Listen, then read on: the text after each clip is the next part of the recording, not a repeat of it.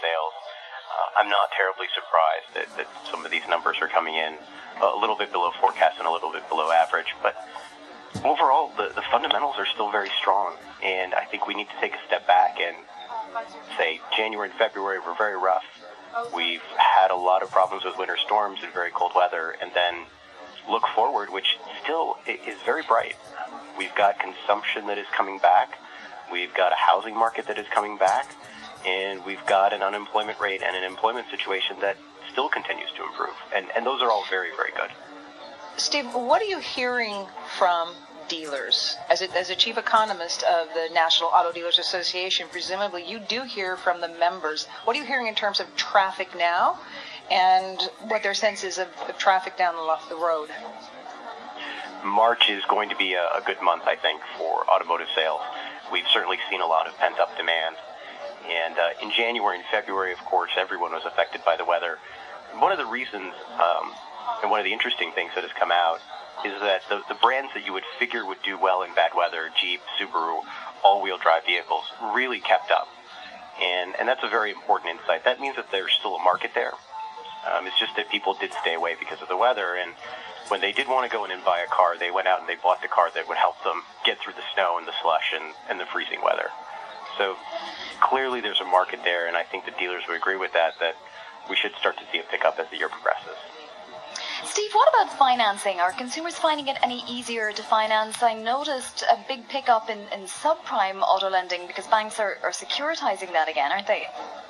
Yes, and it's it's a very good thing. I think there's a lot of credit-worthy people out there that really are in the market for new vehicles, and it's good to see this market starting to thaw a little bit generally speaking, I think credit risks, particularly for, for cars, never got as bad as for mortgages. A motor vehicle is a, is a declining asset.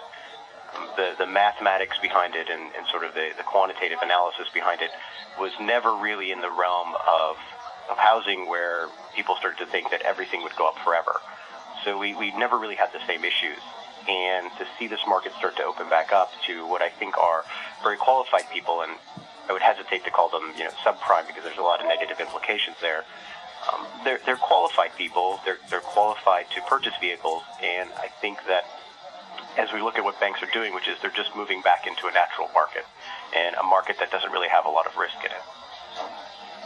Well, because consumers tend to pay off their, their car loan even if they can't pay their mortgage, right? Absolutely, because uh, the motor vehicle is in many ways it's it's an asset for work. It's a capital good that produces value.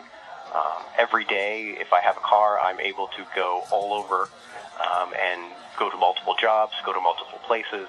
Whereas a, a house, realistically speaking, is, is an asset that, um, while providing me with shelter and is very, very important and is, is very nice, um, it doesn't actually provide a, a, productive benefit. But, but, but isn't it also because, Steve, that a car is much more easily repossessed than a home is foreclosed? And, and people know this. When they look at their debt, they know what they have to pay.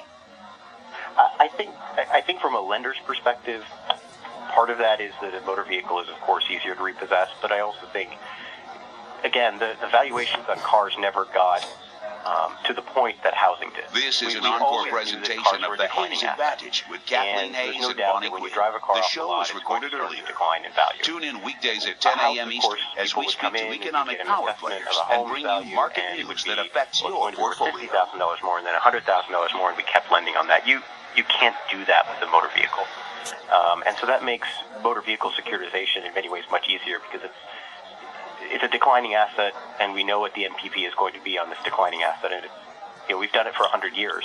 Um, we actually do this at, at NADA. It, it's a very different investment and it's a much safer investment. What do you see for the consumer in the U.S. if, if the employment picture doesn't pick up? Can we maintain that 15, 16 million annual vehicle sales? Um, I, I think we can. I think we can. We can certainly see. Well, I think we'll certainly see over 16 million this year. Whether the employment situation gets significantly better, I think, is a little bit of a question mark. We're seeing jobs come back. We've certainly seen the unemployment rate decline, but we've also, unfortunately, seen some fundamental changes in terms of the labor participation rate and in terms of the kind of people that we have in the labor force right now, the kind of people that will come back to the labor force as the situation improves. Unfortunately, this last recession has pushed a lot of people out of the labor force um, who were probably in their mid to late 50s.